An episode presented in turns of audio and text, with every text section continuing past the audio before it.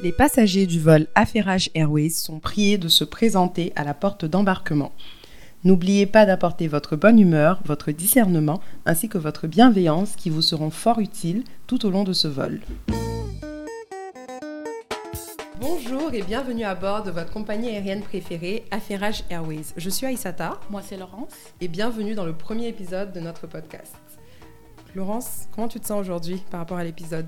Quand même stressée. C'est vrai que Aïssata et moi, on parle euh, normalement entre amis. Mais là, devant le micro, euh, c'est très différent. Ouais, hein. moi je me disais au début que comme on est caché, ça va passer, mais c'est stressant Ouais. quand même. Bon, on a du vin, j'ai mangé des chips. Moi, j'ai du jus de raisin parce que le vin, c'est pas halal. Écoute, le temps, c'est de l'argent. On va passer directement euh, dans le vif du sujet. Et on va commencer avec notre première rubrique qu'on va appeler l'affairage du jour. Donc, chacune Oui. d'entre nous euh, va vous parler en fait de l'affairage du jour. De ce qui nous a marqué euh, aussi euh, pendant la semaine, de ce qu'on a vu, de ce qui nous intéresse. Donc, je vais commencer. Commence. Alors, cette semaine, ce qui m'a marqué, c'est un scandale qui a eu lieu en Afrique du Sud. Donc, euh, je ne sais pas s'il y en a qui sont au courant ou pas, mais il y a eu un scandale avec la grande chaîne de magasins Clicks en Afrique du Sud. Donc, c'est une, une de leurs plus grandes chaînes de magasins dans le pays. Ils ont à peu près 500 magasins et c'est un peu une sorte de pharmacie. Donc, on trouve des produits pour la santé, pour les cosmétiques, etc. Pour les gens qui sont à Montréal, c'est l'équivalent de Jean Coutu. Voilà, Pharmaprix. Jean Coutu Pharmaprix aux États-Unis, CVS. euh, Il y en a un autre là, Shopper. pharmacie. Shoppers, think. Shoppers, Shoppers, Drug Smart et tout. Donc c'est ce genre de magasin là où tu peux trouver ton maquillage, tu peux trouver ton Doliprane, ton Panadol, un peu de tout. Et quoi. en même temps, tu peux acheter des bananes vite fait. Exactement. Clix justement a fait une publicité pour une des marques qu'ils vendent, qu'ils commercialisent, Tresemme. Tresemme c'est une marque connue à travers le monde qui fait des shampoings, des produits pour les cheveux. Mhm. Euh, Laurence apparemment dit que il n'y a pas que les caucasiens qui utilisent ça. Bon, il y a eu une époque à Montréal, ou en tout cas à Montréal, dans la communauté afro, où faire des co-washing était populaire. Donc souvent, euh, on utilisait très aimé. Ok, nous ici on est restés. Mais ça, euh, c'était avant tout ça. hein. Euh, nous, on les, on, les, on les annule, on les On cancel. les cancel. bon, pourquoi on les cancel? Ce qui s'est passé, c'est que la publicité qu'ils ont fait sortir, ils montraient une photo avec euh, une personne d'origine afro. Et les cheveux de la personne étaient décrits comme secs, Ah, ok. ternes, endommagés. Mhm. Et puis à côté, tu as les, tu as les cheveux d'une personne euh, d'origine européenne. C'est écrit cheveux normaux. Correct. Ah. D'abord, ils ont dit correct, etc. Ensuite, ils ont dit normaux. Déjà, je me dis. C'est bon, quoi normal? c'est quoi un cheveu normal en fait? Genre, on est 7 milliards, il y a toutes sortes de cheveux. Il y a tellement toutes sortes de cheveux. C'est quoi un cheveu normal? Et surtout maintenant où on a, je pense qu'en tant que société, on a tellement évolué au-delà de là. Je pense que les termes comme cheveux norm- normaux, Vraiment ça passe plus en Si fait. encore tu me dis cheveux sains, je vais dire, ok, ça reste très grave que tu compares ça à un cheveu africain, mais définir un cheveu de sain, c'est légitime. Définir un cheveu de normal. parce que des cheveux peuvent être ondulés et être sains. Oui, C'était une coiffure euh, droite. euh, oui, tout à fait. Mais je veux dire, si au moins dans les comparaisons, ils avaient comparé un cheveu sec à un cheveu sain, ok. Mhm. Un cheveu sec, un cheveu normal. Ch- Cheveu normal, ça ne veut rien dire. Pour moi, ce qui est encore plus problématique, c'est vraiment l'image utilisée parce que justement, les, cheveux- les cheveux secs, des termes comme cheveux secs, abîmés, c'est des termes que je sais qu'en marketing de shampoing et Mhm. revitalisant, c'est des, c'est des termes qui sont souvent utilisés. Mhm. Mais euh, pour moi, c'est vraiment l'image de mettre, oui, un individu de couleur Mhm. et avec C'est ça. Ça envoyait le message que justement les cheveux, les ça. cheveux afro sont des cheveux qui sont, bah, qui sont Problématiques, qui, sont problématiques Ouais. et qui ne rentrent pas dans les critères de beauté. Qui Et sont pas normaux. Exactement. Et puis les cheveux blancs sont les cheveux euh, auxquels on devrait aspirer. Exact. Et euh, juste pour nous resituer, cette, publicité n'a pas eu lieu en Suède ou en Finlande, hein, en Afrique du Sud. Pour moi, 80% c'est ça de la population est noire. C'est ça. Donc c'est pas c'est pas un pays où on va dire que les noirs sont des minorités visibles. Ils sont la majorité dans ce pays. Donc il y a eu ça et bien entendu euh, les Sud-Africains n'ont pas laissé ça passer. Donc sur les réseaux sociaux il y a eu Surtout après justement le fameux scandale de quelques années où les jeunes étudiantes sud-africaines se plaignaient que je pense qu'elles allaient dans une école privée Mhm. et qu'elles ne pouvaient pas porter leur afro. ah en plus. Je sais pas si tu te souviens, et Moi, ça a créé une grosse polémique. Et je me disais, waouh, dans un contexte africain, Ouais. on peut pas avoir nos cheveux chez nous? Mais petite parenthèse, les cheveux afro sont quand même encore, même dans les contextes africains, quand ton cheveu est afro et naturel, on considère que tes cheveux sont mélangés. Mhm. C'est vrai, c'est vrai. Parce que même moi, euh, j'ai commencé, j'ai arrêté de, de défriser le peu de cheveux que j'ai sur ma tête. euh, il y a peut-être 8 ans. Et je me rappelle le premier été où je suis rentrée à Abidjan, j'avais mon petit afro et tout, je me, je me sentais trop. Ma grand-mère dit Oh, je suis woke. Je suis woke, je suis une go fraîche. Je Ma- suis nappie, hein. Je suis nappie et tout, dans la fierté. Ma grand-mère dit Mais ah, tes cheveux là, on défrise pas un peu Et moi j'étais choquée, je me dis Mais comment ça on défrise pas un peu? Ou même euh, avec le temps, bon, j'ai forcé les gens à, à accepter le petit désordre que j'avais sur ma tête. Même quelquefois, ma mère me disait Ah, mais ça fait un peu mélangé, comme faut arranger. Donc quand tu as tes cheveux nappis, c'est toujours associé aux cheveux mélangés désordonnés. Même encore au pays. Je trouve qu'avec le temps, les- Ouais. le mouvement nappy se développe. mais C'est ça que j'allais dire parce que justement, il y a quelques années, bon, moi je suis pas nappie, hein. Team cheveux défrisés, j'ai les cheveux épais, c'est compliqué. Donc, euh, mais je me souviens quand même qu'il y a quelques années, euh, mes cousines étaient tous défrisées et là, Mhm. elles sont tous naturelles. C'est ça. Surtout dans un contexte, encore une fois, africain où se coiffer normalement ne coûte pas aussi cher. Donc pour moi, c'est un avantage même dans ce contexte-là d'avoir Oui. les cheveux Mais naturels. quand tu vas chez la coiffeuse et que tu avais tes cheveux naturels, C'est aussi elle ça. parle. Elle dit que, ah, regarde tes cheveux durs, durs là, tu vas pas mettre un peu de démêlant dedans juste pour que ce soit C'est lisse. ça, Elles se plaignent, les coiffeuses. Surtout de nos que, cheveux. que c'est assez ati- euh, de voir des coiffeuses qui euh, mettent des produits défrisants Mhm. dans certains conditionneurs quand elles font les traitements. Ah, sans demander même. Sans demander, Mhm. sans demander. Donc, euh, au Cameroun, on, on dit qu'on va, on va souffler tes cheveux. Mhm. Donc, ça veut dire qu'on ne défrise pas complètement, on défrise à moitié, mais elles ne te disent pas. Et soudainement, quand tu rentres, ben, tu te rends compte que, oh, la coiffeuse là a fait un bon travail. Non, non, non, elle t'a Elle soufflé t'a les cheveux. défrisé, c'est ça. C'est ça. Donc, euh, vraiment, le, contexte du cheveu africain. Le cheveu africain est très politique et puis il y a beaucoup de problèmes qui entourent ça. Et c'est pour ça que les Sud-Africains n'ont pas du tout laissé passer sur les réseaux sociaux, sur Twitter en particulier. Il y a eu beaucoup de, beaucoup de plaintes. Euh, il y a le hashtag Clicks must fall, donc clic doit tomber, qui a été beaucoup utilisé. Et euh, il y a un parti, le parti politique de l'opposition, Economic Freedom Fighters, donc le EFF, qui a chargé le problème, comme on dit chez nous, qui a fait plein de tweets pour dire que c'est pas normal, C'est bien ça. euh, les critères de beauté ne devraient pas être définis par rapport à l'origine et la couleur de la peau, etc. Et moi, ce que j'ai beaucoup aimé dans leur... euh, dans, dans la manière dont ils ont traité le problème, c'est que Mhm. au-delà de se plaindre et puis de juste faire des hashtags, parce que ça, là, on est habitué, c'est ça. On a, il y a tellement eu de problèmes. On a vu seulement les hashtags, les carrés noirs sur Ouais. les Instagram des gens, et puis il n'y a rien eu. Est-ce que tu penses que ce qui arrive aux États-Unis et même partout dans le monde sur euh, le mouvement euh, Black Lives Matter, ça encourage les gens à un peu sortir plus rapidement dans les rues Oui, mais Mhm. les Sud-Africains ont quand même la réputation d'être un peu, ça va pas, on sort, on fait ce qu'il y a à faire. C'est pas là. Il y a déjà eu un scandale dans le passé. Il y avait eu un scandale avec H&M qui avait fait un pull Oui, souviens. problématique Oh avec un singe et tout. Et vu que bon, l'Afrique du Sud c'est pas la même chose que nous, eux ils ont H&M, ils sont sortis, ils sont allés protester. Donc C'est un bon point, ouais. C'est un peu, en fait, hi- historiquement, qui a toujours euh, exactement, exactement. Donc là, ils sont allés protester devant les magasins Clicks. Euh, ils sont allés devant les magasins, ils se sont organisés. Il y a des magasins qui ont été saccagés. Apparemment, il y a un magasin même où ils ont essayé de brûler le magasin, de mettre une bombe, je sais pas trop quoi. Wow. Euh, les- Il y a plein de magasins qui ont dû fermer, qui n'ont même pas pu ouvrir. Et ça s'est déroulé euh, sur combien de jours, ça?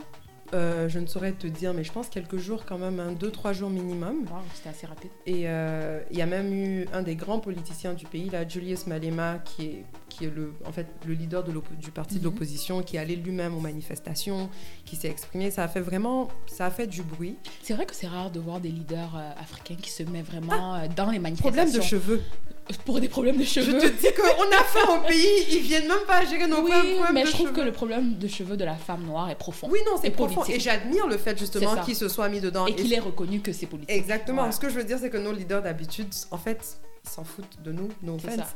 Mais là, il s'est engagé. Bon, après, quand tu es dans l'opposition, hein, tu es engagé dans tout parce que tu cherches à, être reconnu. Même s'il y a un agenda der- derrière, je trouve quand même que c'est une action légitime qui n'avait Oui. pas nécessairement à, à aller euh, faire euh, comment dire, une étape extra Ouais, pour euh, se présenter aux manifestations, surtout sachant que ça pouvait être violent. c'est ça. Il s'est présenté aux manifestations avec son propre compte des réseaux sociaux. Il s'est exprimé aussi sur le sujet. Mhm. Il a appelé les gens à manifester. Nice. Et euh, le résultat, c'est que, bon, déjà, à la base, un Clix s'est excusé.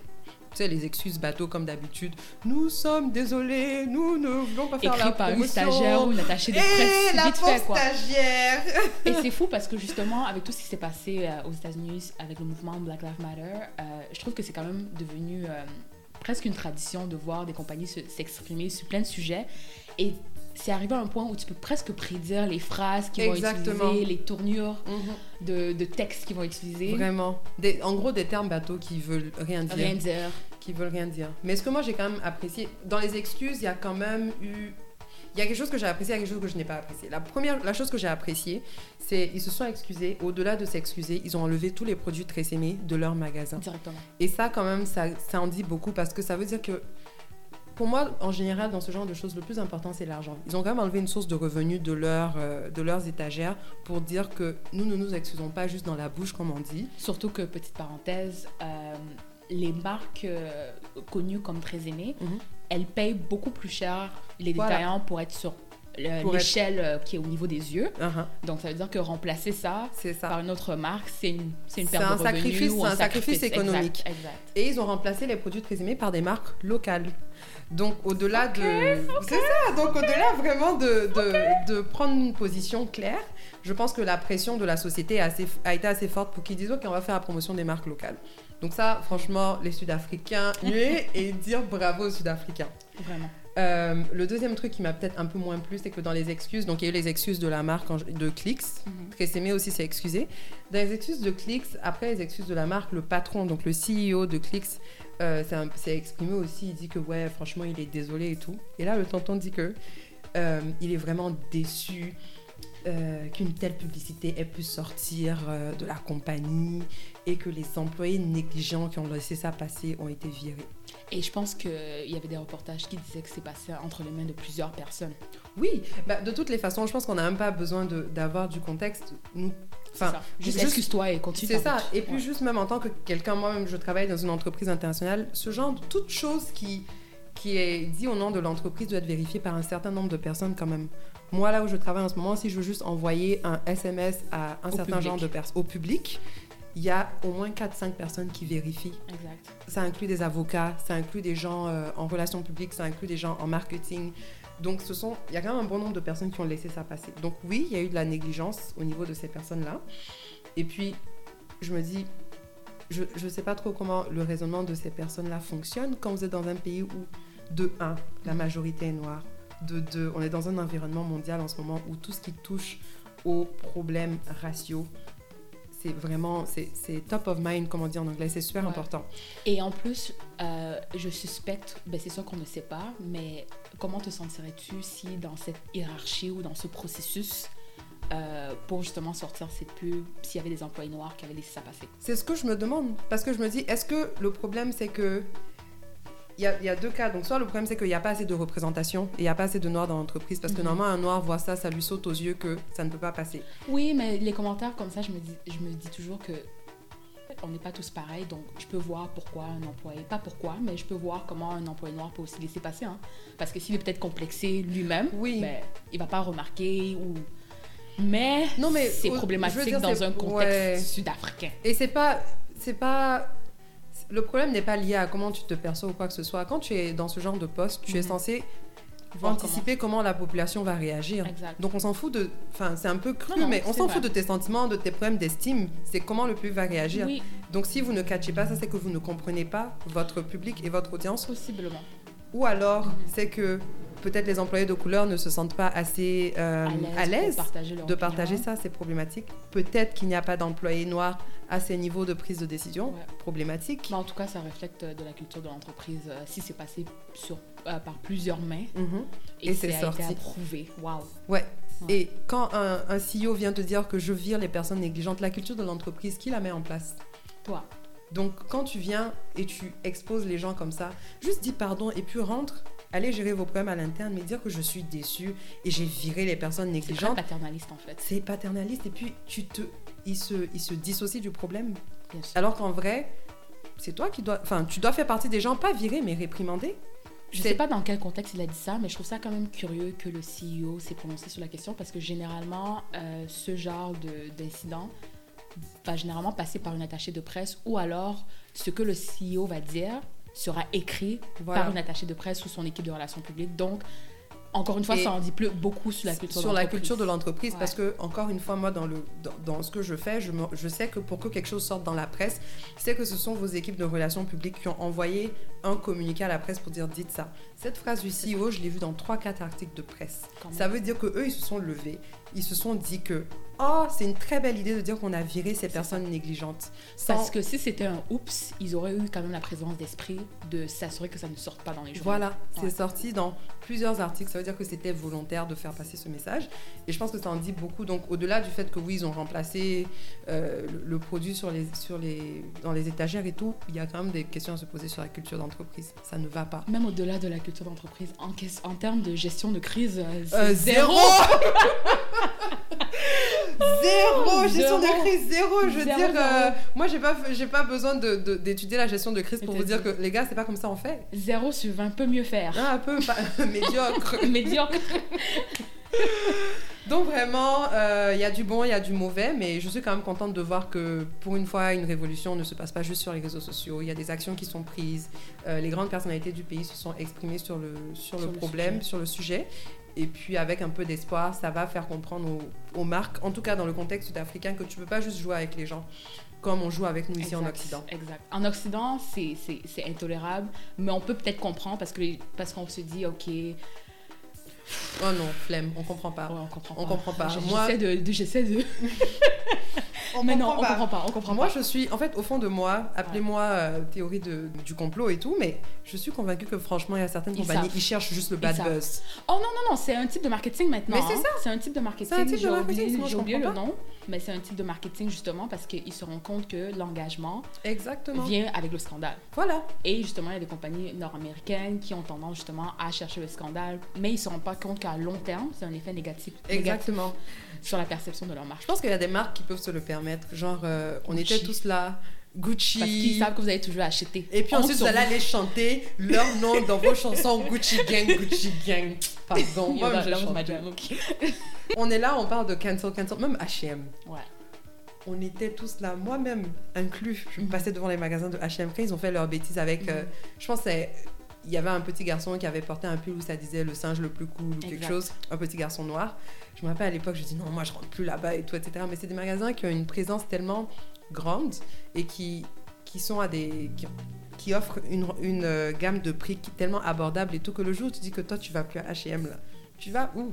Surtout que maintenant, il y a des compagnies comme Forever 21 qui, justement, ont fait faillite. Donc, si, C'est si ça, on euh, H&M, on va faire comment? Mais en même temps, je trouve ça un peu défaitiste parce que si on est vraiment sérieux sur euh, nos croyances, nos valeurs... On devrait faire les efforts. Exact, exact, oui, je- exact. oui, on devrait faire les efforts. Euh, je serais la première à dire qu'en tant qu'être humain paresseuse, c'est un peu plus dur de prendre les actions qui sont en accord avec tous mes principes.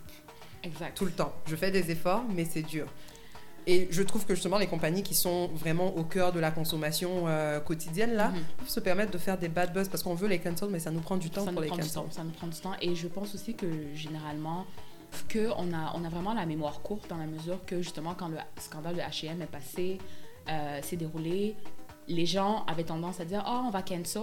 Trois semaines plus tard, quand il y a une autre, une autre, euh, un autre scandale, Mhm. c'est comme si en fait euh, tout le monde oublie, on passe à autre chose. Donc Ouais. Ouais. des fois je trouve que le cycle de, nou- de nouvelles fait qu'on a des réactions rapide, trop vraiment. rapides, Vraiment. qui sont pas réfléchies et qui laissent à désirer vraiment. En tout cas, réfléchissons, hein. Faisons, essayons tous de faire des efforts sur ce qu'on consomme et d'être consistant. Moi maintenant, si je sais que je suis pas prête à cancel ça, une ne marque, dis je me tais. ne dit rien. Donc, on peut faire la transition vers un autre scandale. Notre cher tonton Econ, euh, vous avez donné un avant-goût dans le trailer. Mais en fait, aujourd'hui, je voulais en fait parler de Econ City avec un peu plus de détails. Euh, Donc, Econ, au fil des années, en fait, on remarque que c'est quelqu'un de multidisciplinaire, on va dire, dans la mesure où il est inclus dans, ou bien il, il fait face à plusieurs scandales qui ne sont pas nécessairement reliés les uns les autres. Déjà, je pense que ça m'étonnerait hein, qu'il y ait des gens qui ne savent pas. Econ, c'est un musicien-chanteur euh, Ah, d'origine oui. Je pensais sénégalaise. que c'était une évidence, mais... Écoute, dans la vie, là, on sait jamais. Il a, grand- il a, il Il a a grandi, grandi au, au Sénégal, Sénégal et au- qu'il appelle affectueusement Afrique. et aussi en, au New Jersey, aux États-Unis. Aux euh, Exactement. Mais après sa carrière, il a décidé d'être un peu activiste. Pas activiste, mais en tout cas de s'engager dans des, dans des projets qui vise au développement. Exact. Et un peu avant même, il était aussi connu pour justement avoir géré la, la carrière de euh, Lady Gaga. Donc c'est ça, j'étais en train de dire justement que euh, avec on ne peut jamais savoir dans quelle sorte de scandale il va se trouver. Euh, je me souviens qu'une des dernières fois que j'ai entendu un scandale euh, sur Akon, c'était en 2018, où justement il avait fiancé une jeune dame et apparemment elle, allait, elle allait être sa cinquième femme parce qu'il se disait un fier polygame en mentionnant justement que son père avait quatre femmes. Et là, nos frères musulmans étaient sortis pour dire Ah non, non, non, non, non, le maximum c'est quatre. Ah, c'est quatre, hein? Une doit sauter. bah écoute, c'est ça qui est écrit, hein? C'est quatre. La polygamie, c'est quatre femmes maximum, dans l'islam en tout cas. Oui, exact. Et aussi récemment, il y a eu des scandales quand euh, il s'est assis avec 6 9 un rappeur américain qui a une réputation de snitch. Je vais vous, je vais De- vous laisser. De euh, balance. de balanceur. Ou, ou comme Aya Nakamura aurait dit, de poucave, de pouki. C'est ça que ça veut dire? C'est ça que ça veut dire pouki, ça veut dire poucave, c'est une balance. Ah ouais? Oui. Ok, bon, j'ai Si appris quelque chose pas la chanson. Pouki, c'est pas mal. Ah non, on de chantait Aya seulement. Nakamura. On chantait seulement. On savait pas ce qu'elle disait. bon, ben c'est ça. Donc 6 9 il s'est assis récemment aussi avec 6 9 pour faire un remix de Locked Up avec lui, l'ironie. Et aussi récemment, il, a eu, il y a eu des scandales où euh, il reprochait à T-Pain, euh, un des artistes aussi sur Con- Convict Music, euh, en disant Oh, sa carrière n'a pas percé parce que justement, il ne faisait pas assez de musique pop. Mais attends, T-Pain était sur Convict Music. Oui. Donc lui, il n'aurait pas pu lui dire ça à l'époque, il aurait dû faire la musique. C'est ça justement, en fait, Pourquoi il est en train de, se souvenir de, de tout ce qui s'est passé auparavant. Et euh, justement, il disait qu'une des raisons pourquoi euh, T-Pain n'avait jamais percé, c'est parce qu'il avait refusé de Ah. faire de la musique pop américaine. Parce qu'en fait, la musique de T-Pain, oui, elle est pop, mais c'est pour un public Un cible, peu, oui. on va dire. Et aussi, il reprochait à, à euh, le fait de ne jamais euh, avoir percé dans le marché, dans le marché latin. Mais est-ce qu'il, est-ce que, est-ce que c'était sa cible? Peut-être pas, peut-être pas, mais en fait, je pense qu'en tant qu'homme d'affaires, il se dit en fait Ok, que il veut maximiser c'est ça, quoi. exactement. Donc, au-delà de là, euh, récemment, euh, il a aussi fait les manchettes sur euh, son projet Econ Lightning Africa. Oui. Et faire les manchettes, c'est faire la une, faire le buzz. Parce que moi, je savais pas ce que ça voulait dire tout à l'heure. Donc, au cas où il y en a comme moi qui sont gaou là, il paraît que faire les manchettes, c'est faire le buzz. Je pense que je vais même devoir euh, googler ce que je suis en train de dire parce que je suis pas sûre euh, si c'est le bon terme. Mais en tout cas, il a fait la, la une sur son projet euh, Econ Lightning Africa. Et en fait, euh, il avait un but ambitieux qui était d'électrifier le continent ou plusieurs pays en Plusieurs tout cas. pays, je pense, ouais. plusieurs pays du continent. Et euh, apparemment, justement, euh, le projet était très sérieux et ils ont vraiment avancé sur la question. Par contre, c'est- très difficile d'avoir des informations sur ce projet, justement, parce que le site de Econ Lightning Africa n'existe plus. Donc, on ne sait pas, Aïssa et moi, si le projet maintenant a été intégré avec un autre projet qui est soutenu par euh, la Société financière internationale ainsi que la Banque mondiale. Et ce projet-là s'appelle Lightning Africa. Encore une fois, sur le site, il n'y a aucune relation avec Econ. Et comme j'ai mentionné plus tôt, son Econ Lightning Africa à lui-même est inactif ou euh, En tout cas, on c'est- peut pas retrouver. hein. J'ai regardé, j'ai utilisé Chrome. Après, j'ai utilisé Explorer. Tu as pas fait Safari? J'ai fait Safari. je trouvais pas. Et ce projet-là, vraiment, euh, en lisant le, le- le Impact Report, Donc, un rapport d'impact pour savoir euh, quel, quel a été l'impact du projet. Exact. Et sur le Impact Report, en tout cas, euh, il semblerait qu'ils font des bonnes choses, mais encore une fois, le lien avec Econ est incertain. Donc, Econ, il y a quelques semaines, a posté une photo de lui euh, pointant vers une maquette euh, d'un immeuble qui a la forme d'un dildo. Et franchement, les internautes, c'était ça leur première réaction. Au lieu de se dire que non, Econ fait des bonnes choses, ont dit, mais tonton, la forme de ton immeuble là est, problématique. Mais avant, avant même que l'immeuble, La maquette. la maquette et tout fasse le buzz, parce que oui, la forme est un peu problématique. Déjà même, si on fait un petit retour, il y a Mhm. peut-être quelques mois, il a annoncé qu'il allait faire une nouvelle ville Oui, qui s'appelle euh, euh, Econ Econ City. City.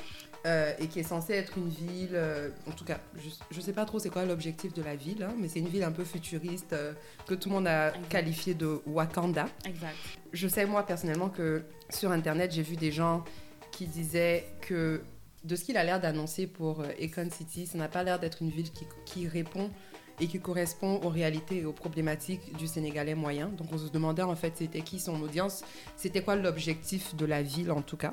Ben c'est ça en fait, j'y arrivais et en fait euh, les critiques sont mixtes. Je pense que l'Occident de façon générale répond positivement, mais les gens sur, sur le continent ils sont incertains en fait de l'objectif de Econ euh, derrière justement son, son immeuble ou sa ville qu'il veut construire. Sa ville, ouais. Et en fait, il y avait plusieurs problématiques. Euh, la première étant euh, où c'est construit. Donc, euh, je pense que c'est construit dans la ville de. Cette ville s'appelle Boundienne, au Sénégal. J'espère que je prononce ça comme il faut.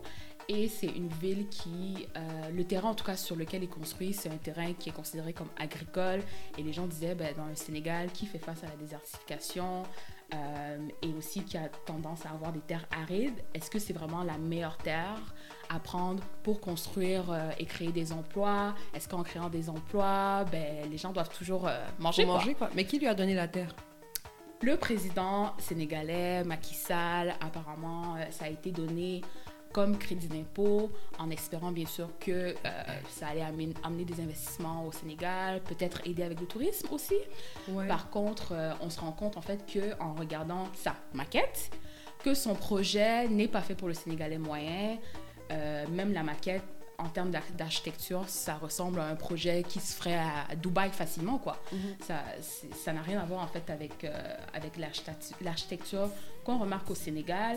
Et euh, au-delà de là, en, en fait, quand on va sur le site de Econ City et on regarde les partenaires avec qui ils s'associent à ça, comme on dit souvent, dis-moi qui sont tes partenaires et euh, je te donnerai en fait, je te dirai la qualité de tes projets ou Mhm. j'évaluerai la qualité de tes projets. Et en fait, on se rend compte que même ces partenaires ont aussi que des maquettes sur leur site et pas de projets réalisés.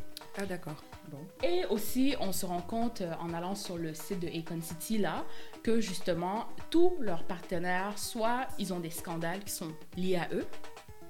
Par exemple, euh, il, il y a une compagnie qui s'appelle euh, KL International. Déjà à la base, c'était hyper difficile de trouver des informations sur cette compagnie. J'ai dû aller jusqu'à la page 23 de Google, News. Eh, tu es patiente hein? Et juste pour vous mettre en contexte, en fait, généralement, quand tu fais des recherches, euh, que ce soit euh, académiques, tu vas peut-être à la page 5 de Google, gros max. Les amis, moi même si vous tapez mon nom là, je suis sur la première page. Speak on it. Donc, je comprends pas pourquoi eux c'est page 23 et je suis pas encore quelqu'un. Exact. Donc, quand généralement une compagnie est sur, page, sur la page 23, c'est soit qu'elle n'a pas fait de, de, de- de communiqué de presse, ou soit qu'elle ne veut pas qu'on la trouve, essentiellement. Donc, bref, tout ça pour dire que Econ City et les partenaires qui sont associés à ce projet, en fait, laissent beaucoup à désirer. Bah, ça met pas en confiance en fait. Exact. De se dire que le projet va bien se passer. Bon, déjà, je, je pense qu'il faut qu'on précise que on n'a rien de, on n'a rien contre Econ. hein. C'est- juste que son, son projet fait vraiment la une des discussions en ce moment, donc on se pose des questions. Déjà, si on revient même sur le problème des terres et que ce sont des terres agricoles euh, qui peuvent être utilisées, Mm, bon, moi j'estime que ça c'est pas quelque chose qu'on doit lui reprocher parce que la terre lui a été donnée. Exact. Si les autorités sénégalaises ont estimé que euh, c'était une terre qu'on pouvait donner pour faire ce genre de projet, écoute, c'est ce que c'est. Hein. Ça veut pas, de toutes les façons, on sait que nos autorités ne font pas toujours les meilleurs des choix, Exact. mais au bout d'un moment, euh, on lui a donné la terre, il prend, il fait ce qu'il veut. Et honnêtement aussi d'un point de vue marketing, je peux comprendre ce que Econ essaye de faire parce qu'en fait, il ne faut pas comprendre que c'est un artiste et qui comprend beaucoup euh, la perception du public et l'impact que ça peut avoir. Donc, ce que je veux dire par là, c'est que euh, Econ City est très très médiatisé en ce moment Mhm. et même lui-même euh, relaie, relaie les informations Exactement. et les communiqués de presse à ce sujet. Et moi, je crois sincèrement qu'il essaie d'attirer des investisseurs. Oui. Et puis je pense même au-delà des investisseurs, ça veut, veut pas. Bon, peut-être que là, on est en plein, on est en pleine Covid, donc ça ralentit un peu le tourisme, mais l'américain moyen ou, Exact. ou l'occidental moyen. En tout cas, je sais pas si ça existe, hein, mais vous voyez ce que je veux dire. L'occidental moyen entend le nom du Le Sénégal partout. moyen. Donc, ça veut dire que déjà, de toute façon, le Sénégal, c'était un des, un des pays euh, qui avait le plus de tourisme dans la région. Là, il y a beaucoup plus de personnes qui vont aller vers le Sénégal. Donc, en termes de médiatisation, ça fait, ça fait le travail. Ça va ramener des touristes, ça va ramener des investisseurs. Et puis, j'ai envie de dire, la médiatisation négative qui vient sur le projet vient beaucoup des populations africaines qui sont un peu sceptiques.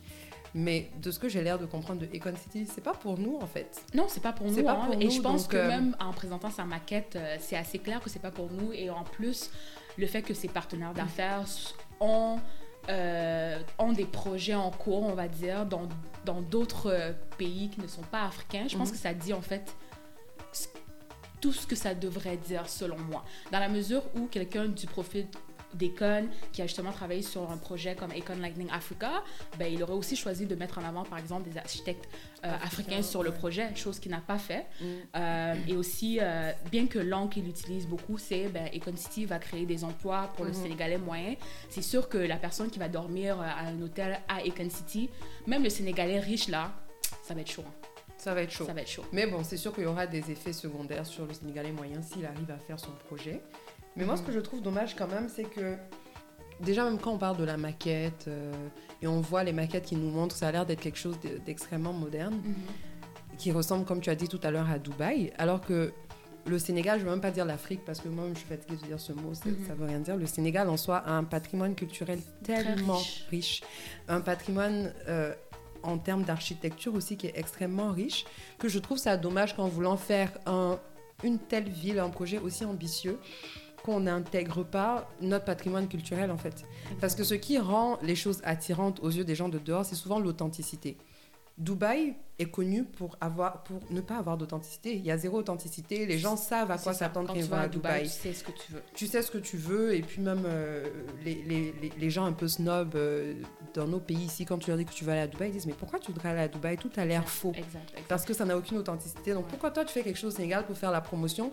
Tu te dis pas laisse-moi intégrer un peu ce qu'est le Sénégal réellement, ce que le Sénégal représente en termes de culture. C'est Et dommage. je pense aussi que de façon générale, en fait, quand euh, quelqu'un en Occident voyage, c'est aussi pour s'imprégner de d'autres cultures. C'est sûr qu'on, on- généralement, ils vont vouloir un minimum de confort, mais en même temps, je ne quitte pas le Canada pour aller dans un pays qui ressemble au Canada. Exactement. Et ça, c'est même pas l'occidental, l'occ- la personne C'est moyenne, c'est toute personne. C'est toute tu personne, voyages c'est pour changer d'air. Exact, exact. Oui. Et puis, je pense que le niveau de vie, le standard et tout, ça n'a aucun rapport même avec le- genre d'architecture euh, que tu nous proposes. Ça peut être une archi- architecture locale et puis avoir un très bon standard. Mais Donc, ça me dérange quand même, euh, retournant aux terres agricoles, que quand on lui a demandé justement, euh, quand, il faisait, quand il faisait l'annonce à, à Dakar, quand on lui a posé la question, mais tonton, tu construis sur des terres agricoles, il a dit, les terres agricoles seraient perdues, mais de meilleurs emplois arriveraient. Écoute, je pense que souvent, nous avons des attentes très élevées pour des personnes qui n'ont pas le niveau pour répondre à un certain genre de questions. Et qu'on est chanteur, pourquoi vous voulez qu'ils viennent vous donner une réponse très intelligente sur l'agriculture Ben, pas une réponse intelligente nécessairement, mais en même temps, on peut sous-entendre qu'il a essayé de faire ses preuves avec Econ Lightning Africa, donc c'est déjà établi comme euh, un homme d'affaires redoutable. Hein. C'est, oui, c'est un chanteur, mais je trouve que c'est c'est un, homme peu- d'affaires. Donc en tant qu'homme d'affaires, l'agriculture, euh, bon non, c'est pas son projet. Lui, il veut faire Econ Africa. Non, je comprends ce que tu veux dire, mais je trouve que sa réponse en fait m'a laissé perplexe parce que bien que tu crées des emplois, les gens doivent manger. C'est pas parce que j'ai la, j'ai la, j'ai une voiture, une pointilline ou un emploi que le cheb ça m'intéresse plus. Ça m'intéresse, ça Je m'intéresse pense quand que la personne à qui il faut poser cette question, c'est la personne qui a décidé que c'est ce terrain-là qui va aller à Econ. Je ne sais pas c'est qui dans le gouvernement Tu qui a décidé qui? ça.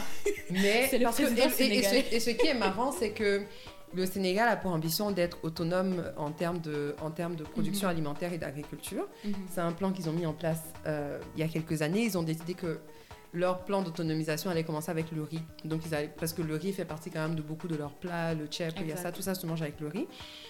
Et ils s'étaient donné des objectifs qu'ils n'ont pas atteints. Mais encore, c'est pas un problème de ne pas avoir atteint les objectifs. Il y a eu plusieurs efforts qui ont été faits Mhm. vers ces objectifs-là.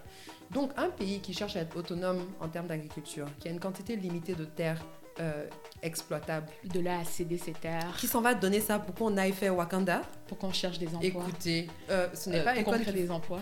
Les emplois, c'est important, mais si justement, comme tu me disais tout à l'heure, il y a beaucoup de terres arides, il aurait pu donner les terres arides. Certes, et je pense que aussi pour, pour voir l'envers de la médaille, en fait, le terrain qu'on lui a donné ou la zone qu'on lui a donnée stratégiquement est au bord de la mer. Ah, bon. Euh, et je pense que ça, en fait, c'est le point vendeur du terrain, sans compter que c'est pas loin de- du nouvel aéroport qu'ils sont en train de Ah, construire ok, ou bien qui sont déjà Ouais, construits. qui est déjà Qui construit. est déjà. Mhm. Donc, je pense que ça, c'est des points, en fait, qui, qui, qui justifient le fait que ce terrain a été donné, mais c'est juste que sa réponse était un peu euh, Bah, après, bon, je me dis aussi, pour- pour ne pas totalement décrédibiliser ceux qui ont donné le terrain, parce qu'il y a quand même des points vendeurs du coup, Mhm. peut-être qu'il y a d'autres terrains qui peuvent servir, hein, c'est sûr. Ouais. Je- ils ont un plan, j'ose espérer. Comme le Sénégal, ils font partie de ceux qui ont l'air de faire des efforts dans la sous-région. Donc, j'ose espérer qu'ils ont un plan pour, pour être indépendants, pour continuer de planter. Mais qui vivra verra, quoi. Oui, écoute, on va lui donner le bénéfice du doute. Moi, tout ce que je dirais, c'est que si si c'est quelque chose qu'il arrive à faire génial, et j'espère en tout cas qu'il pourra intégrer une promotion de, des talents et des cultures locales Ouais. Pendant qu'il va faire ça, parce que c'est bien beau de, de créer une ville où les gens vont venir, mais ça va créer des emplois certes, mais si ça peut mettre en avant des architectes euh, d'intérieur, euh, des, décorateurs, stimuler le tourisme. stimuler le tourisme, et puis créer genre des emplois pour des gens qui ont des, qui ont des professions un peu atypiques Mhm. qui n'ont pas souvent beaucoup d'emplois sur place, ce Mhm. serait intéressant. Mais je trouve que de façon générale, en tout cas, euh, c'est clair que la musique n'est plus sa priorité. Dernièrement, il a sorti un son qui s'appelle Wakanda. Et là, maintenant, Je rigole. Je te jure. Oh, tu n'as pas écouté? Ça s'appelle Wakanda. Wakanda. Donc, parce que dans Wa- le Wakanda, il y a Ekon dedans. Oh mon dieu. Euh, et en fait, en écoutant le son, je me, suis- je me suis dit, en fait, frère, euh, la musique, tomber quoi. la musique, c'est plus ta priorité, Écoute, il a, clairement. fait, il a fait son temps, Exact. parce que je me rappelle, il a fait son temps et puis il avait de trop bonnes chansons. L'année dernière, Oh my il était à. Montréal, loin là, dans la Ah banlieue, à Saint-Jean-sur-Richelieu, au festival, Au festival euh, des des. Montgolfières. C'était un délire, c'était trop bien. Parce Mais que Ekon en live, c'est un bon artiste. Je sais même pas pourquoi il a arrêté la musique. il avait des chansons de ouf. Je me souviens qu'au secondaire, euh, un de mes amis haïtiens m'avait fait découvrir son album Freedom. Oui. Cet album, Et l'album était trop bien. chaque son donnait. Je- Chaque son. Moi, tu me mets, et comme là, je chante chaque chanson. Oui, oui, oui. Avec mon anglais cassé parce qu'à l'époque je parlais pas anglais, mais euh, je te chante ça bien quoi. Mais aussi, ce qui même prouve que je pense que la musique n'est plus sa priorité, puis bon, il a qu'à laisser la place aux autres, qu'il a Mhm. fait son temps et puis il est dans la production, il peut continuer par là. Mais au-delà de Econ City, quelque chose dont on n'a pas parlé là, c'est que ses plans pour le futur, c'est que dans Econ City, la monnaie qui soit utilisée soit le Ecoin. Oui, euh, Donc une, une crypto, une monnaie crypto, crypto. une cryptocurrency. Je m'y connais pas assez pour, pour, pour aller dans les Et détails. je pense que lui non plus, parce que euh, quand je- j'entends parler de ça, en fait, tout ce qui est euh, cryptocurrency ou monnaie euh, crypto, j'ai l'impression que les gens ne s'y connaissent pas ou ne comprennent pas en fait les implications de ce type de monnaie. Ouais. Donc encore une fois, je pense qu'on est vraiment dans, un, dans une perspective vraiment utopique. J'aime le fait qu'il rêve parce que je trouve qu'on on n'en en rêve a pas besoin. assez. Ouais, et on en a besoin. Et puis, tu sais, il y en a, je veux dire, euh, bon, là, je vais faire une comparaison qui n'a pas lieu d'être. Non, non, Soyez je te suis, je te suis, je te suis. Elon Musk, c'est un grand rêveur. Mhm. Et je suis sûre qu'au début, quand il racontait ses rêves, les gens, les gens disaient, mais de quoi tu parles et tout. Mais petit à petit, le gars est en train de faire Il tout ce qu'il a dit qu'il allait faire. Ouais. Donc, tout ça pour dire que, école ou pas école, les gens rêvaient. Tu sais qu'il est sud-africain, euh, Elon Musk? Beaucoup de gens ne savent pas, ils sont surpris à chaque fois. Je pense que je savais.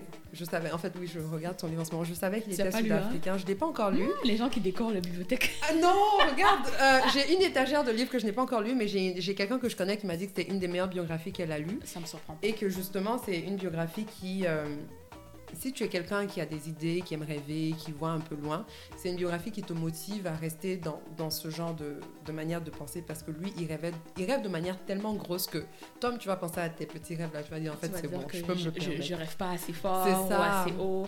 Donc, euh, franchement, c'était. Moi, j'ai bien aimé les affairages là. Bon, maintenant qu'on a fini avec les gros affairages, nos affairages du jour, on va terminer en vers, euh, douceur. on peut aller vers des thèmes euh, plus légers. Voilà, nous allons faire les divers, comme on dit chez nous. Donc, euh, les divers, ce sont quelques sujets euh, un peu plus légers. On va passer dessus un peu rapidement, mais qui ont quand même marqué euh, l'actualité, ou nos actualités à nous en tout cas, dans les dernières semaines. Je vais commencer. Je vais vous parler rapidement. hein. Je vais essayer de ne pas trop rentrer dans les détails parce que ça peut devenir technique très vite. Mais je vais vous parler de l'écho. C'est quoi l'écho? L'écho, c'est euh, c'est le nom de la future monnaie commune pour les États de l'Afrique de l'Ouest. Et je vais vous donner un peu de contexte. euh, bah, les- la communauté des États d'Afrique de l'Ouest, euh, en ce moment, ils ont, il y a plusieurs monnaies qui circulent dans la région. hein. donc, il y a pas mal de pays, des anciennes colonies françaises qui utilisent le franc CFA en ce moment. Qui, je ne rentrerai pas dans les détails du franc CFA, mais il y a tout. Il y a beaucoup de problématiques liées au franc CFA parce que du nom de la monnaie franc CFA, vous vous rendez compte, vous pouvez imaginer que la France joue un rôle quand même important dans, dans la gestion de cette monnaie.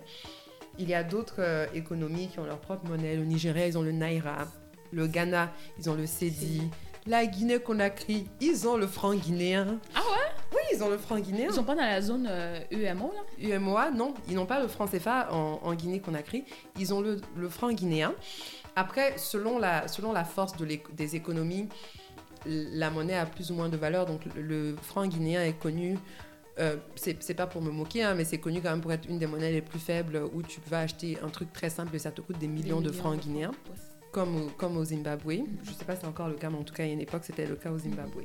Donc, il y a plusieurs monnaies différentes. Et puis, comme vous savez, on est en mode... euh, on veut aller vers le panafricanisme au maximum. On se dit, on va y aller... On va commencer par région. Donc, la région de l'Afrique de l'Ouest, en tout cas, pour avoir une, une intégration économique, veut aller vers une monnaie commune. Ce n'est pas un nouveau projet, ça ne date pas d'hier. Ça date de plus d'une vingtaine d'années. Depuis plus de 20 ans, on cherche à aller vers une monnaie commune. Apparemment, Mhm. depuis 1983, c'est Jeune Afrique qui a dit, hein, c'est pas 1900, moi. ouais. 1983, le projet a été reporté au moins quatre fois. À chaque fois, c'était quoi la raison? Et que je ne saurais te dire à chaque fois c'est quoi la raison. Mais tout ce que je sais, c'est qu'il y a eu plusieurs reports. Je sais que beaucoup de fois, il y a eu des pays qui n'étaient pas très pour. Et le Nigeria, je ne sais pas exactement quelles étaient les raisons précises du Nigeria, mais je sais que le Nigeria fait partie des pays qui étaient un peu contre, ou qui n'aidaient pas en tout cas dans euh, l'évolution vers la concrétisation du projet. Et je peux comprendre pourquoi. Leur monnaie est pas mal. euh, Ils, font, ils ont une belle économie. Exactement. Donc, ce serait quoi les avantages pour eux? Bah, le Nigeria, c'est déjà la plus grande économie de la région. Mhm. Ils font 70% du PIB de la région. Mhm. Euh, ils ont leur propre Elle est venue monnaie. avec les statistiques hein, Ah, les statistiques. préparées. 70% du PIB.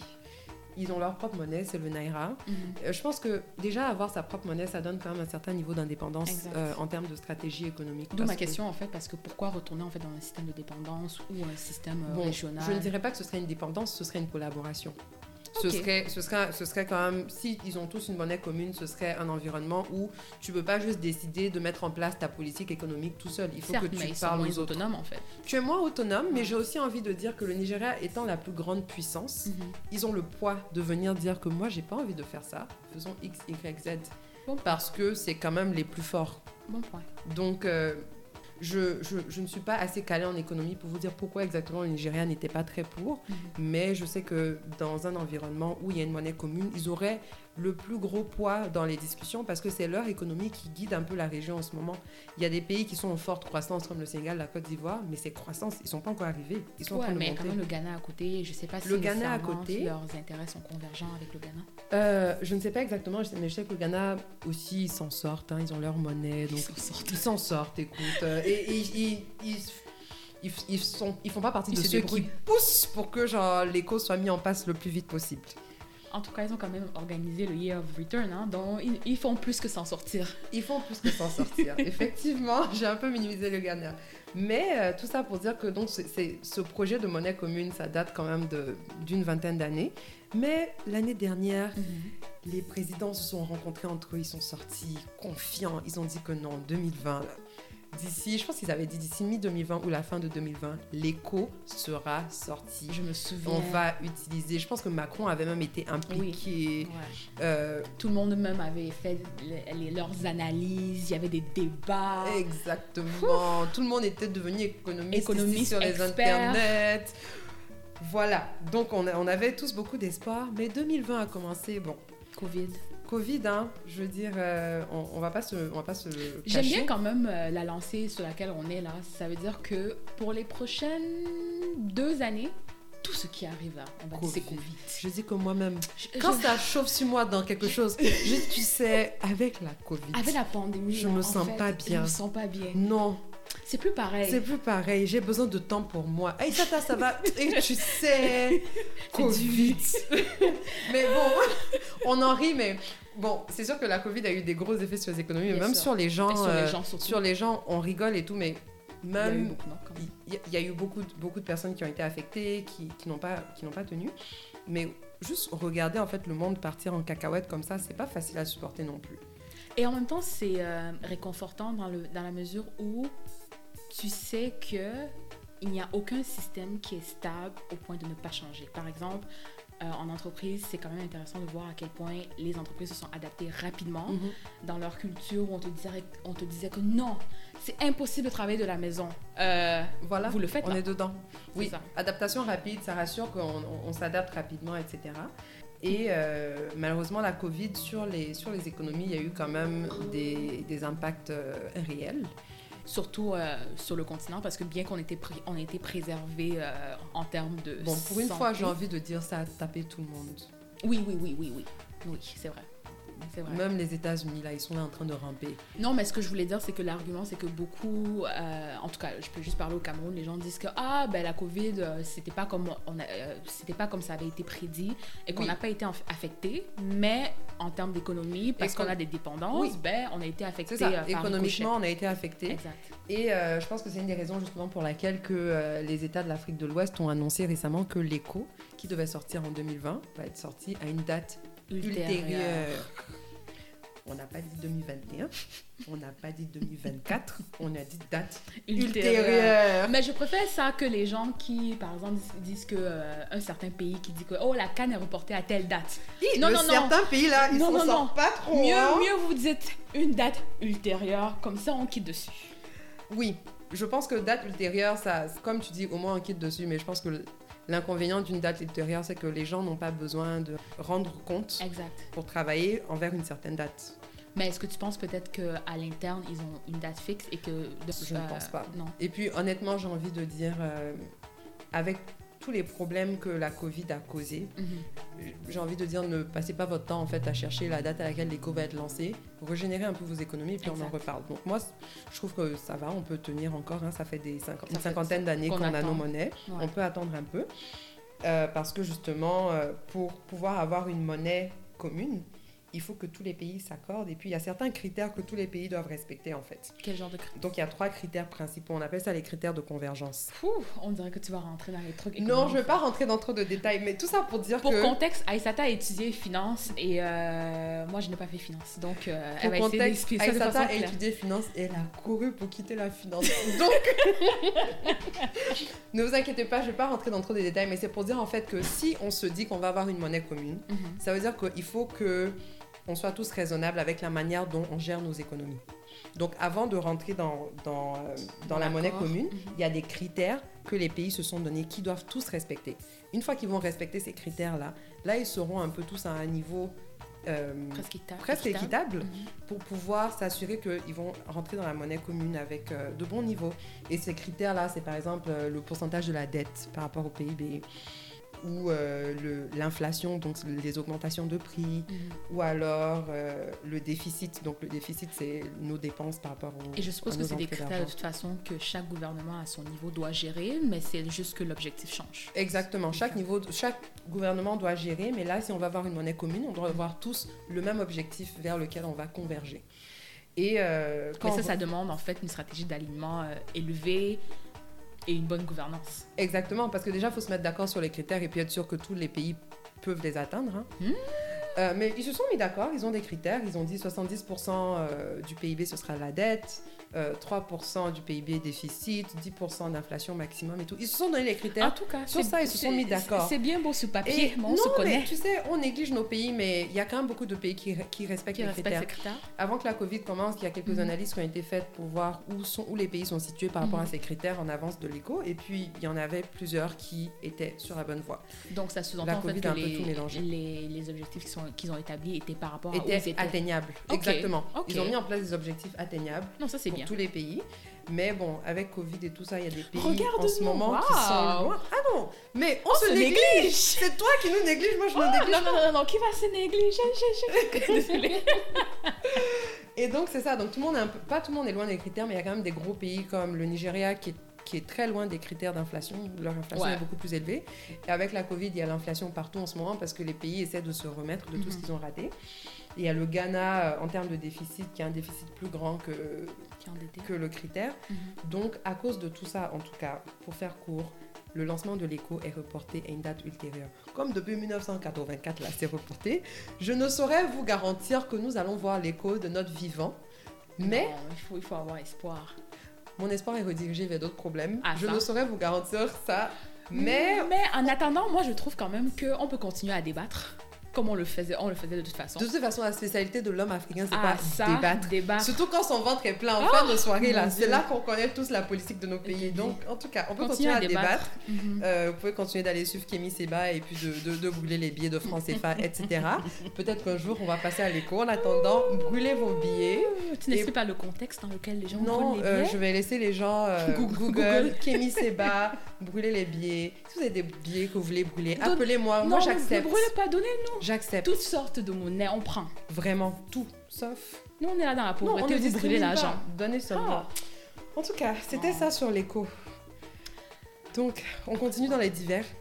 Bon, tu as des divers pour nous Donc, euh, une de mes séries préférées du moment, bien que la saison s'est terminée, euh, s'appelle Maîtresse d'un homme marié, qui est une série sénégalaise qui euh, a fait beaucoup de buzz à l'international et bien évidemment sur le continent. Aïssata me disait justement plutôt que c'est même sous-titré en, En anglais. anglais, ma chère. Euh, bref, euh, Maîtresse d'un homme marié euh, parle des réalités sénégalaises.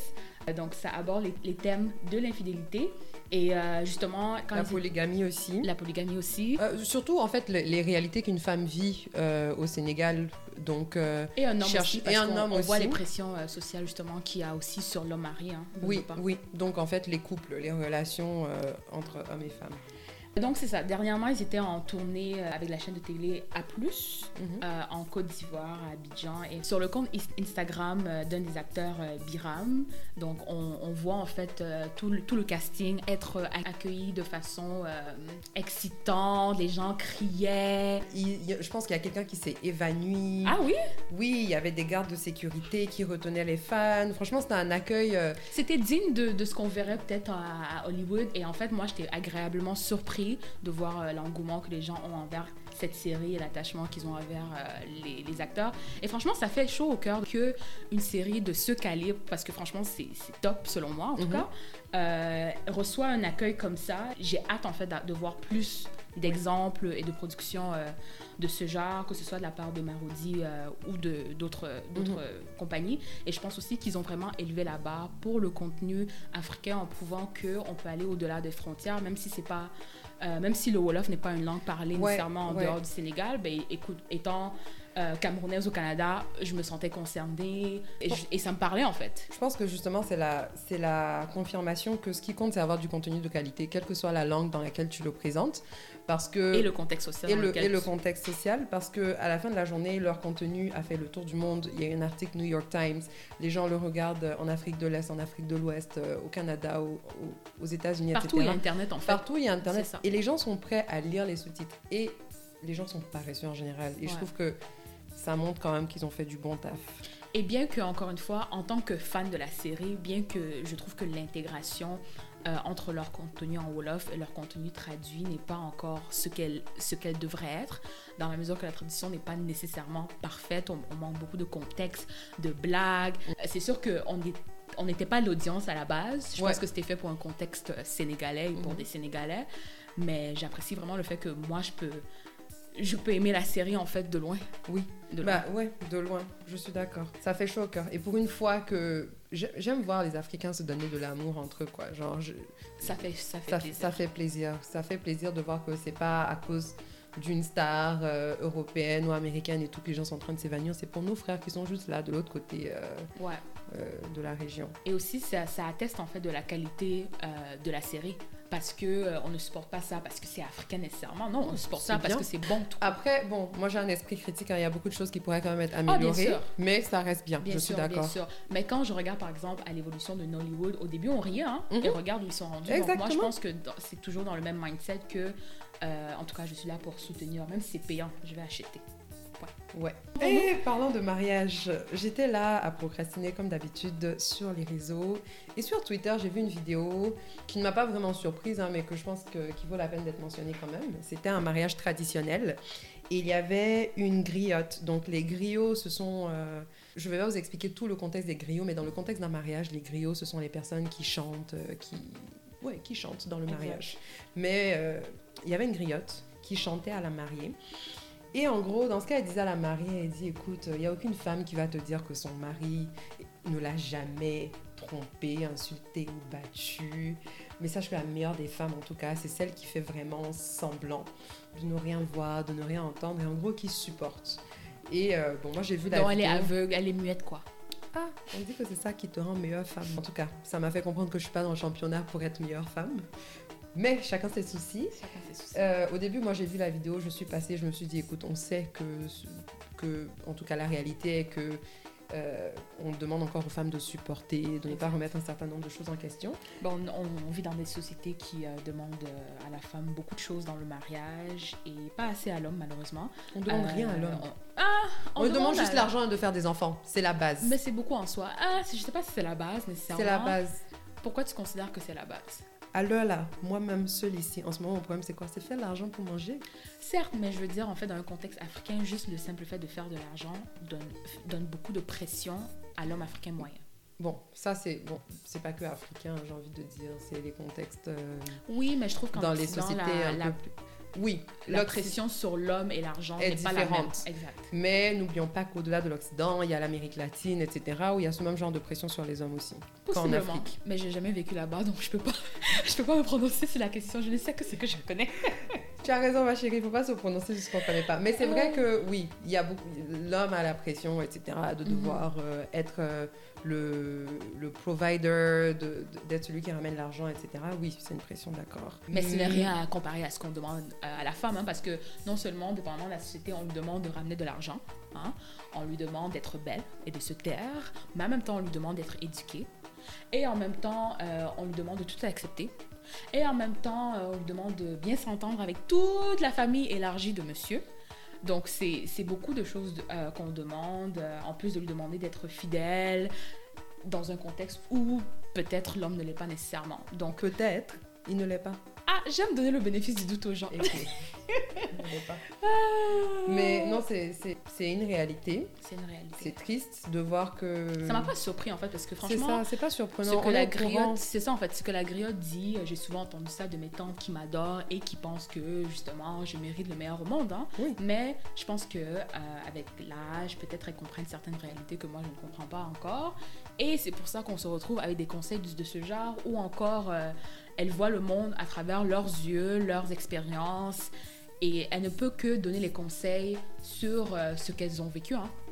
Oui, et puis au bout d'un moment donné, c'est, je pense que l'intention est positive. Mais de faire ça à un mariage, pour moi, le mariage, c'est comment dire, c'est c'est un événement qui, c'est un événement dans lequel on est censé presque vendre le rêve. Et j'aurais apprécié le fait qu'elle le fasse après ou avant, mais pas le jour de l'événement. Je pense que ça dépend des contextes. Parce que je sais que dans, dans ma tradition à moi, dans les mariages traditionnels, même si c'est pas la griotte qui te donne des conseils, Mhm.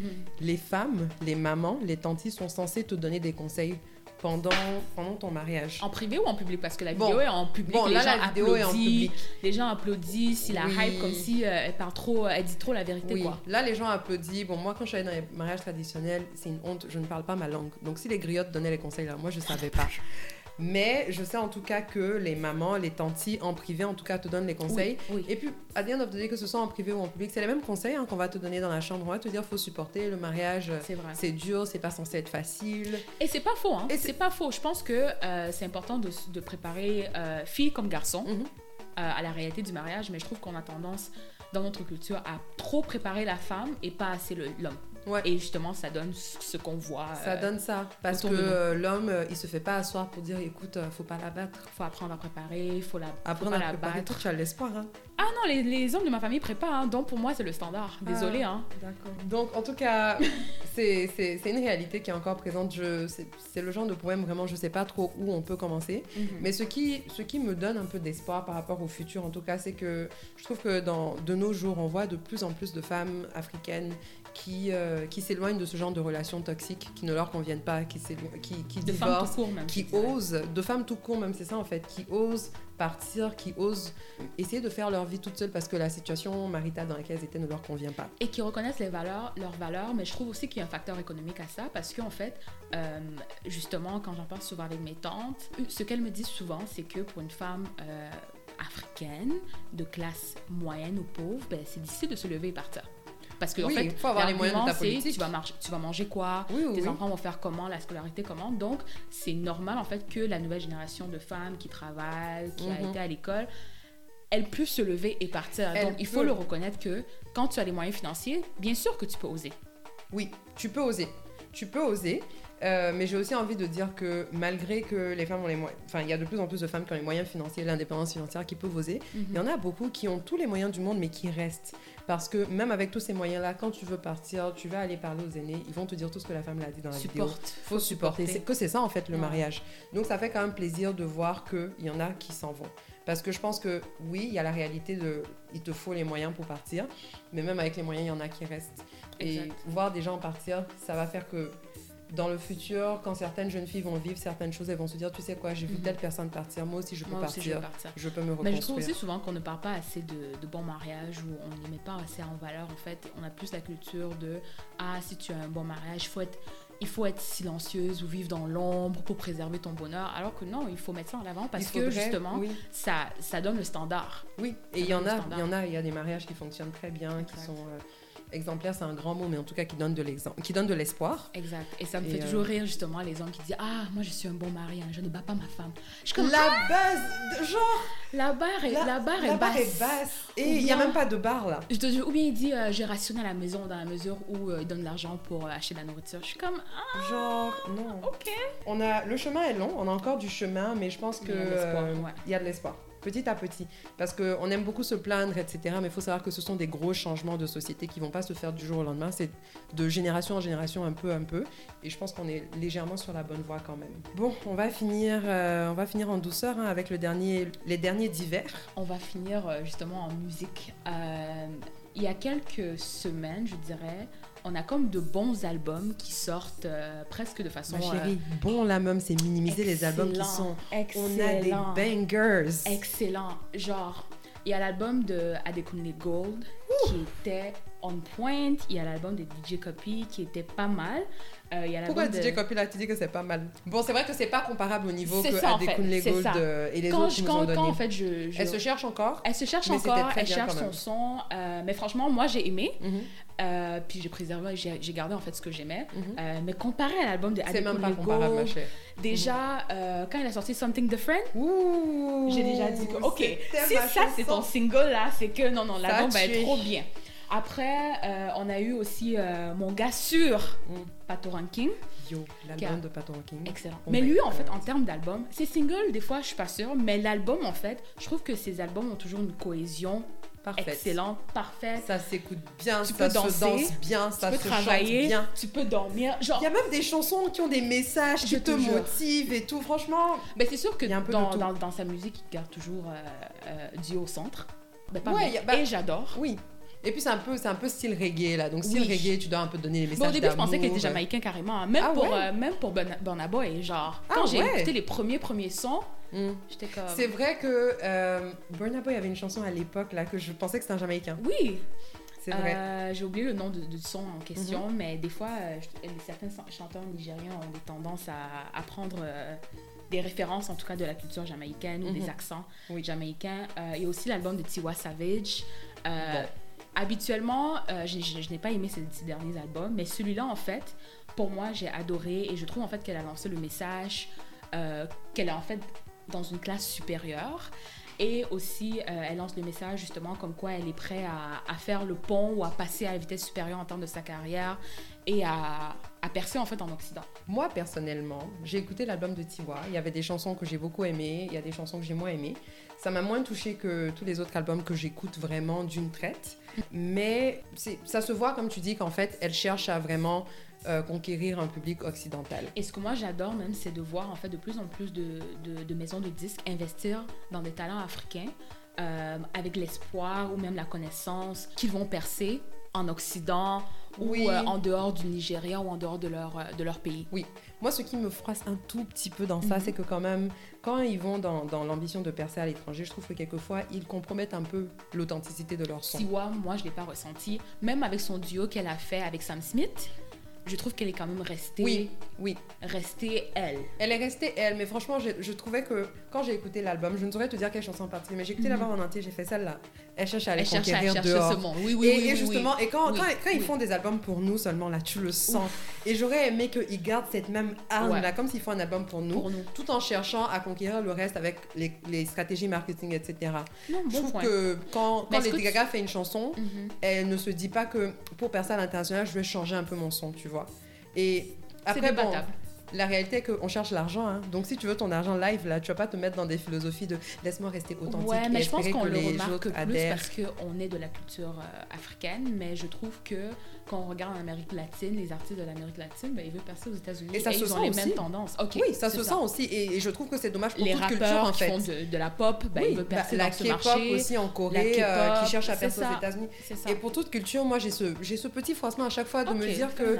Euh, je dis Pourquoi pas ne le faites pas, mais je dis mais c'est pourquoi tu le fais, c'est parce qu'ils cherchent l'argent. C'est pour ça qu'ils changent leur son pour conquérir plus de public. Mhm. Mais c'est dommage que euh, des, les étrangers aient tout le temps à changer leur son pour conquérir l'Amérique. L'Amérique. Et que Et qu'on l'Amérique ne doit- change jamais son son pour conquérir le reste. C'est eux qui mettent en place le standard. Non, Mais après, bon point, on cherche point. tous l'argent, donc je les comprends. Ok, Oui. c'est- Donc aussi, je voulais mentionner euh, que quand je me suis réveillée ce matin, j'ai remarqué que Davido euh, était en trending sur YouTube en numéro 13.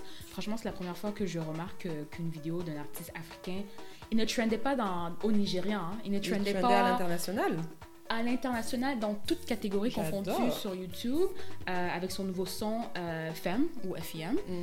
Et en tout cas, c'est pas mal, mais j'aime en fait le fait qu'il y a une tendance en fait euh, en termes d'afrobeat ou d'afro-fusion ou d'afro-pop, peu importe comment vous décidez d'appeler ça, où justement on voit des artistes euh, qui excellent euh, et qui brillent en fait, et qui ont des projets excellents. L'Afrique à la mode en ce moment. Hein. Mais attends, tu as cité tous les albums là, tu n'as pas cité Fireboy DML. ah non, mais c'est une honte. Ah non, mais. Laurence, Non, non, non, non, non, J'a- Laurence, j'avais ça sur ma liste. sacrilège. J'avais ça sur ma liste. Fireboy, mais attendez, vous écoutez l'album de. Fireboy, non, c'est une vibe. Ah, la chanson, déjà, genre, bon, moi, perso, peut-être que je suis très, euh, je suis très biaisée, mais Mhm. Toute chanson où les gens proclament qu'ils sont les meilleurs, qu'ils sont les meilleurs dans Non, le monde et tout. non, il faut se mettre en ça valeur. me hype. Et donc, la première chanson, c'est Champion, où il dit genre, je suis un champion, I'm a motherfucking champion. Oh my Tu es god. à la maison. Yo! Cheveux pas faits. Donc, quand les gens me fatiguent, je mets la chanson à fond. Pendant que j'écris les mails, je fais I'm a I'm a champion! J'adore, l'album est trop bien. Vraiment trop bien. Trop, trop. J'ai rien à dire. L'album est top. Mais en tout cas, euh, tout ce qui est euh, musique afro, on a vraiment beaucoup de gens à remercier, que ce soit les Don Jazzy, qui ont vraiment en fait euh, poussé le son, Oui. poussé l'enveloppe euh, sur, ce, sur ce genre de musique. Donc, euh, chapeau à tous. hein, Chapeau Franchement. à tous. Chapeau à tous. Et puis, je suis aussi contente qu'on soit dans une phase euh, où il y, a, bah, il y a des pays dont la musique devient mainstream. On les écoutait Oui. pas forcément avant. Exact. Là, vraiment, il y a une grosse hype sur le piano d'Afrique du Sud, le Kenya. Le Kenya le avec Ghana. Sotisol qu'on entend partout, le Ghana aussi. Et j'ai hâte en fait d'entendre le son d'autres pays. J'ai hâte que d'autres pays nous fassent, nous montrent leur son et puis nous donnent la même qualité de que, musique. par exemple, le Nigeria, euh, c'est un pays dont euh, une des langues est, est- est l'anglais. Mhm. Et il y a beaucoup de stars nigérianes qui décident en fait de continuer à chanter dans leur langue au calme. Oui. Calme. Ils ne se compromettent Si pas vous ne comprenez pas, c'est votre problème. Vraiment. Vous pouvez aller sur Rap Genius ou Voilà. euh, faire la translation des paroles. est-ce que tu ils as vu- se- Ils s'en fichent en fait. Petite Justement, parenthèse quand, euh, par rapport à ça, Burna Burna Boy, Boy- Collateral Damage. Exact. Quoique, franchement, euh, la majorité de la chanson était en anglais et c'était un peu Vraiment, clair. c'était très bon, c'était bon, très clair, c'est beaucoup dire, mais c'était Mhm. bon, voilà quoi. Je connaissais pas les détails de la chanson, mais j'avais une idée de, de quoi il parlait. Déjà que c'est un artiste très engagé à la base. Exactement. Euh, donc, je pense que les gens qui l'ont euh, découvert avec les Bessets, c'est sûr qu'ils vont pas savoir euh, que c'est un artiste engagé, mais euh, non, il a toujours été engagé, donc ça me surprenait pas. Mais il y avait la, tutos- la tutosphère française qui était ah mais euh, wesh, je savais pas. Je dansais sur ça, je, je faisais mon basset dessus, mais je savais pas que c'est ça qu'il disait, alors wesh. parlait des politiciens. Bon, je pense qu'on va s'arrêter là pour aujourd'hui, vraiment. Pour un premier épisode, c'était pas mal. Franchement, l'affaire était chic, hein. moi j'aurais pu continuer, On a, mais euh, on va s'arrêter là. on va s'arrêter là pour l'instant. Donnez-nous vos commentaires, dites-nous ce que vous avez pensé. On veut, on veut tous les, on veut tous les commentaires, toute l'honnêteté, avec un minimum de bienveillance et de respect, bien entendu. Donc retrouvez-nous si vous nous cherchez sur les réseaux sociaux. Vous pouvez nous trouver sur Facebook, Instagram, euh, Airways. Et euh, suivez-nous, faites-nous vos commentaires. euh, si vous avez des sujets que vous aimeriez qu'on aborde, faites-nous signe. Et surtout, abonnez-vous au podcast. Laissez-nous un avis, mettez-nous quelques étoiles. 5 étoiles, c'est pas mal, hein, comme les chauffeurs du Uber demandent à la fin à chaque fois. Même moi, 5 étoiles. Mais des Et, fois, euh, force. Hein. Oui, force. Et surtout, partagez-le avec les gens de votre entourage. Si vous connaissez des gens qui, qui aimeraient ce genre de discussion, partagez-le avec eux. Et euh, en attendant, nous allons aller à la recherche des prochains affairages. Et puis, on se voit dans deux semaines. Est-ce qu'on est, est-ce qu'on est toujours en vol ou on est en train d'atterrir Ah oui, et donc, du coup, Affairage Airways, euh, euh, attachez vos ceintures parce que là, on va atterrir, vous voyez. Non, comment la, la- dit? Et que attachez vos ceintures, on se prépare pour l'atterrissage.